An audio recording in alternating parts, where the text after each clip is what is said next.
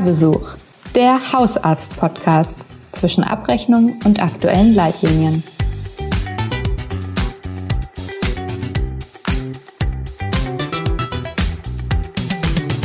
Zwar ist das Wann aktuell noch die große Frage, doch fest steht, dass Hausarztpraxen zeitnah, idealerweise noch im April, flächendeckend in die Impfungen gegen das Coronavirus einbezogen werden sollen. In fast allen Bundesländern laufen dafür bereits Modellprojekte.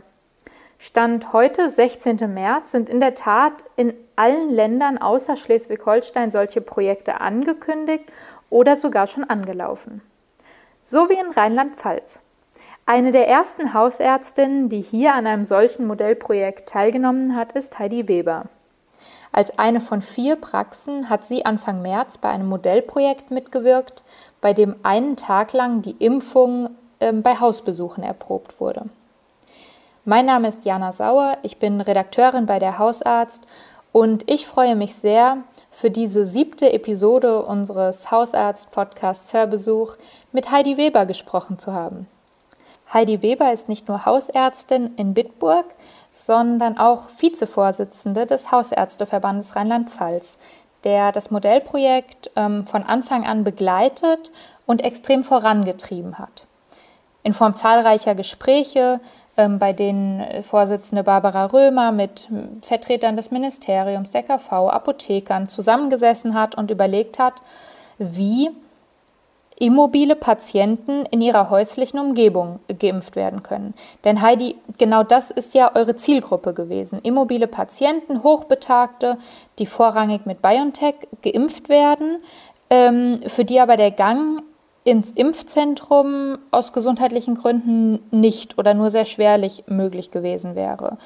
Was war da der Kerngedanke, der euch angetrieben hat? Das ist ja eine Gruppe, die ähm, bisher noch nicht erreicht worden ist. Die alten Pflegeheime mit den Immobilienpatienten, die sind alle schön durchgeimpft und die Einzelimpfungen in den äh, Häuslichkeiten, die waren bisher noch nicht ähm, richtig bedacht worden. Und das war also wirklich eine ganz äh, große Freude, dass wir ähm, dann in der, in der Vorbereitungsphase mit dem Impfzentrum Kontakt ausnehmen, aufnehmen konnten dort dann auch die Bedenken ausräumen konnten, dass wir Arztpraxen doch tatsächlich auch in der Lage sind, den Impfstoff in der Praxis ähm, aufzubereiten, ohne dass wir da eine Unsterilität oder ähm, eben eine äh, Inkompetenz hätten, dass wir aus einem Dippchen nicht, also einem Weil nicht sechs ähm, Impfungen herausnehmen konnten. Und es, es waren wirklich hanebüchene Vorstellungen, dass der Apotheker zu uns in die, Apo in die Praxis kommen müsste und uns diesen Impfstoff aufziehen und so weiter. Und wir gesagt, nein,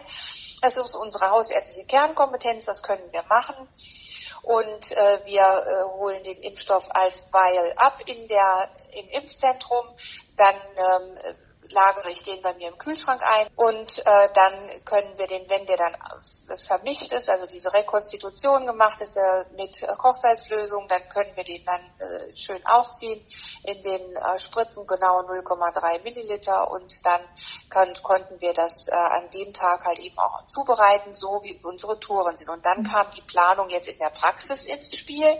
Ich habe also vorher Kontakt aufgenommen mit dem Impfzentrum, habe gesagt, ich habe 18 Patienten über 80 30 Jahre in äh, unserer Praxis und die möchte ich gerne dann an diesem Tag auch impfen.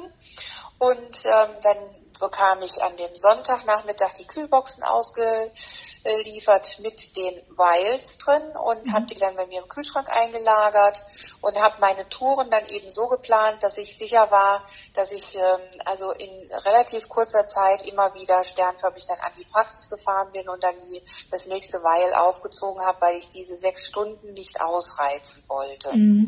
Nun, also bei dir ist es ja so, du bist ja in Bitburg niedergelassen und auch deine Patienten sind wahrscheinlich nicht annähernd in diesem sechs Stunden Zeitfenster entfernt, aber einfach dann, um auf Nummer sicher zu gehen, oder? Ja, genau. Es ist ja so, du musst also, wenn du eine, eine Tour planst, ähm, so wie wir auch sonst unsere Hausbesuchstouren äh, planen, dann fährst du natürlich immer so, dass du möglichst wenig Fahrzeit halt eben zwischendrin hast, ist ja logisch. Und dann legst du dir entweder dann die, äh, die Orte dann halt so beieinander, wo du die äh, Patienten hast. Das macht jede Hausarztpraxis ganz normal von sich aus. Und so so äh, ist es so, dass wir ähm, diese Touren so geplant haben, dass wir immer unsere sechs Patienten an einem Stück abgefahren sind und dann zurückgefahren sind in die Praxis, weil wir durch die ähm, Impfüberwachung, also die Surveillance, haben wir ja dann immer noch äh, nachher diese 15 Nachbeobachtungsminuten. Du kommst natürlich auch nicht in die Tür rein und fällst dann dem Patienten direkt an den Arm, sondern mhm. du hast ja erstmal Eingangsworte, haben sie noch Fragen, dann die Desinfektion, alles auspacken.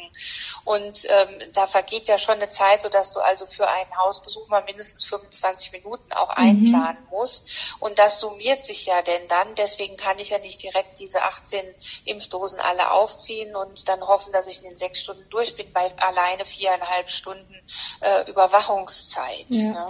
Das heißt aber, du hast ähm, du hast dann wirklich bei jedem einzelnen Hausbesuch Beratung, die eigentliche Impfung und dann 15 Minuten nochmal beim Patienten gesessen und äh, die Nachbeobachtungszeit ja. gemacht. Genau. Also wir haben die äh, Impfaufklärung äh, vorher gelegt, damit wir an dem Tag eben nicht ähm, viel Gesprächsbedarf hatten und die erwartungsgemäß war natürlich auch die Impfaufklärungsrate sehr, sehr gering. Also wir hatten ganz wenige ähm, äh, Fragen, also eigentlich ehrlich gesagt keine. Mhm. Wir hatten keine Nachfragen. Mhm. Ja. Das heißt, die Impfaufklärung vorher, die Patienten haben dann den äh, Bogen vorher bekommen oder gab es vorher ja. auch schon einen Termin in der Praxis zur Beratung? Nee, oder? Nein, nein, nein. Das wurde Wir schriftlich gemacht. Das, da das immobile Patienten waren, hätte ja dann im Prinzip nur die Angehörigen in die Praxis kommen können. Wir haben also telefonisch angefragt. Wir haben die äh, Bögen vor bei dem vorherigen Hausbesuch alle ausgeteilt und ähm, haben dann am dem Tag äh, noch mit Leistung der Unterschriften die Bögen dann eben wieder eingesammelt. Das mhm. war eigentlich relativ unproblematisch, wobei wir natürlich darauf jetzt gedrängt haben in der Steuerungsgruppe, dass wir diese äh, Bögen, die ja konzipiert sind für ein Zentrum, für das Impfzentrum, die ihre Patienten alle nicht kennen, dass wir das in der Häuslichkeit eben nicht brauchen. Das ist so wie jedes Jahr auch. Wir machen unsere Grippeimpfungen. Da geht auch kein Mensch hin und unterschreibt erst nochmal sieben Unterschriften und du unterschreibst nochmal zweimal und äh, äh, klärst noch auf über alles Mögliche. Wenn der Patient kommt und sagt, ich möchte geimpft werden, dann sagst du, ja, das und das kann passieren. Hatten Sie schon mal Allergien, fragst die Kontraindikationen ab. Und das ist eigentlich im Prinzip die Aufklärung. Okay, und das, äh, das durftet ihr, weil das ist ja quasi flächendeckend nochmal ein ganz großer Streitpunkt, dass man sagt, die viele Bürokratie rund um die Aufklärung. Genau. Und das ist aber auch dadurch, dass eben in den Impfzentren die Kollegen natürlich Patienten impfen, die sie nicht kennen. Du hast in der Häuslichkeit, in dein, deinem Patientenstamm, weißt du natürlich, dieser Patient hat äh, multiple Allergien, der, dieser Patient hat ähm, eine ähm, Gerinnungsstörung oder nimmt gerinnungshemmende Medikamente ein und äh, dadurch kannst du natürlich auch ganz gezielt schon deine Patienten ansprechen. Ne? Mhm. Deswegen brauchst du nicht diesen riesigen Aufklärungsbogen. Ne? Mhm. Wenn ich das aber richtig verstehe, waren das jetzt alles Hausbesuche, die wirklich explizit für die Impfung vereinbart wurden, oder? Das waren keine Routinebesuche. Ja, genau. Man, man durfte Routine-Dinge noch nebenher erledigen. Also wir haben natürlich dann auch mal Blutdruck gemessen oder sowas oder bei einer Patientin den INR bestimmt. Das haben wir schon noch äh, auch parallel machen dürfen. In Rheinland-Pfalz ist auch das Abrechnungskonzept derzeit so, dass wir die Ordinationsziffern und die Hausbesuchsziffern alle gleichzeitig noch abrechnen dürfen. Aber ähm, die, die landesweite also bundesweite Ausrollung wird wohl so sein, dass es eben dann nur ein Hausbesuch ist. Und diese Runde am Montag wegen des Pilotprojektes habe ich natürlich selbstverständlich nur für die Impfungen konzipiert, ja. Hm. Wie war das? Du hast jetzt dafür deine Praxis einen Tag zugemacht, oder? Können, also wie? Ja, ich habe ich hab eine ähm, Kollegin eben mit in der Praxis, eine angestellte Kollegin und die hat äh, morgens die Notfallsprechstunde gemacht. Wir haben also bis um neun Uhr beide gearbeitet. Dann hat sie noch bis um zehn, äh, halb, ja, bis um halb elf die Infektsprechstunde gemacht und noch Notfallsprechstunde und dann sind wir gefahren und haben dann äh, das so gemacht. Wenn man das normalerweise in die Praxis ähm, Ablauf integrieren würde, dann äh, denke ich, jede Praxis hat so ihre Hausbesuchstage, die sowieso dafür reserviert sind und dann würde man die wahrscheinlich dafür ähm, legen. Hm. Aber glaubst du jetzt einfach auch so aus diesem Zeitfaktor heraus, weil du ja gesagt hast, schon ungefähr 25 Minuten pro Hausbesuch, Reichen da die normalen Hausbesuchsslots aus oder müsste man da irgendwie vielleicht die Praxis auch nochmal anders organisieren? Das kann gut möglich sein. Es kommt darauf an, wie viel Impfstoff man an dem Tag bekommt. Ich meine, ähm, sechs Hausbesuche bekommt man dann schon hin. Ne?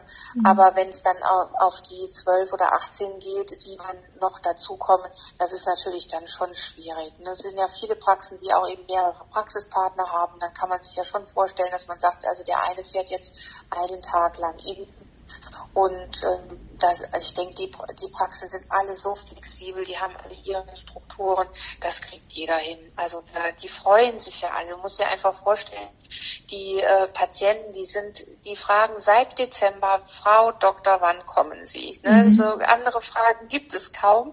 Da fragt keiner, welchen Impfstoff kriege ich oder wie auch immer. Die haben schon mal nachgefragt, aber nicht viel. Also die fragen nach, wann kommen sie? Wir warten darauf, bis sie kommen und dann alles andere ist eigentlich egal. Und du kannst das in deiner Praxis von der Flexibilität her immer irgendwie einrichten, dass du das so so machst. Das machst du mit den Grippeimpfungen auch jedes Jahr. Das ist ja auch nochmal ein zusätzlicher Aufwand. Das machst du auch nicht einfach so nebenher. Das, also das sind die Praxen gewohnt, das klappt. Mhm. Wenn wir jetzt uns nochmal so anschauen, ich meine, ihr habt das jetzt ähm, in dem Modell erprobt. Ihr wart vier Praxen, richtig? Richtig, genau. Ja. Und ähm, jetzt ab Mitte März soll es ja dann wirklich landesweit ausgerollt werden. Ab April äh, zeichnet sich ab, ja auch wirklich bundesweit flächendeckend. Ähm, was kannst du denn jetzt aus euren Gehversuchen, sage ich mal, so mitnehmen?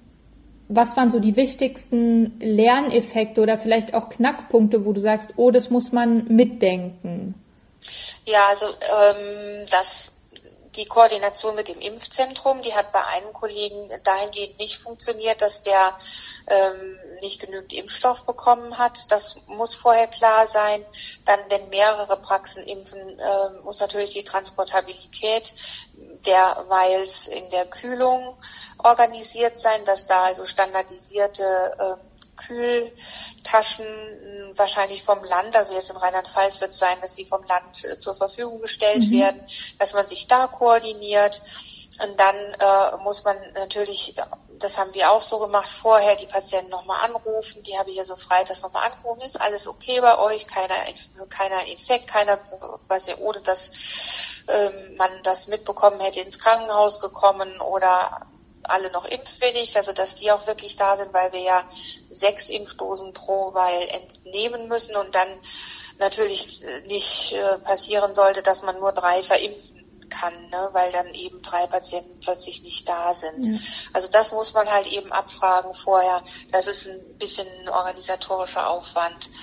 Und äh, dann, wenn es einmal aufgezogen ist, der Impfstoff, dann kann er ja bei zwei bis 30 Grad transportiert werden. Dann braucht man eben keine Kühltasche mehr. Und ähm, dann äh, nach der Impfung die Dokumentation als Übermittlung an die äh, Impfdokumentation Rheinland-Pfalz. Das äh, muss noch ausgelegt werden. Da hoffen wir, dass das also relativ wenig Aufwand sein wird äh, damit die ähm, zusätzliche Eingabe in diesem Impfdokumentationsportal, ähm, sag ich jetzt mal, nicht so aufwendig wird. Mhm. Ja, Jetzt bei dieser Handvoll Patienten war das wahrscheinlich überschaubar. Da habt ihr das noch sehr umfangreich gemeldet, nehme ich an. Ja, momentan konnten wir erstmal nur das als Papiermeldung geben, weil die mh, das Impfportal das erstmal noch konzipieren muss. Die hatten ja jetzt das Problem, dass gleichzeitig die Priorisierungsgruppe 2 die Anmeldungen aufgingen und dass die die erstmal verarbeiten müssen, bevor die jetzt unsere ähm, 25 Patienten da eingeben oder was sind 43 waren es, glaube ich, ja, mhm. die geimpft worden sind. Okay, und aber sozusagen nochmal auch wirklich nochmal mit Blick auf die Lerneffekte. Also was bei mir auch hängen geblieben ist, ist, dass die Kühlung wirklich, also sowohl die, ähm, die Lagerung im, in der Praxis als auch dann das Aufziehen und das Fahren zum Patienten, dass das aus deiner Sicht für jede äh, Hausarztpraxis total händelbar ist, oder? Absolut, ja. Ein Medikamentenkühlschrank hat jede Praxis, weil die Impfstoffe eh dort drinnen gelagert werden. Und ähm, das, das ist alles, was man braucht. Okay. Das ist gut zu machen. Ja, super. Ich finde, mit diesem äh, Satz, das ist gut zu machen, ja. äh, ist das doch ein schönes Schlusswort. Ich danke dir auf ja. jeden Fall für diesen Einblick. Ja, gerne. Und äh, drücke also, die Daumen. Gut. Die Patienten bedanken, also die waren total fröhlich und die, die, wir haben nur strahlende äh, Gesichter gehabt an dem Tag. Also das ist äh, wirklich wunderbar, wenn man endlich den Impfstoff an den Patienten bringen kann. Also ich freue mich drauf, dass es dann für alle bald losgeht. Wenn euch diese Folge des Hörbesuchs gefallen hat, hinterlasst uns gerne eine Bewertung hier in eurem Podcast-Player, schickt uns Feedback an info@medizinundmedien.eu und als kleiner Tipp, hört doch nochmal in Episode 4 rein.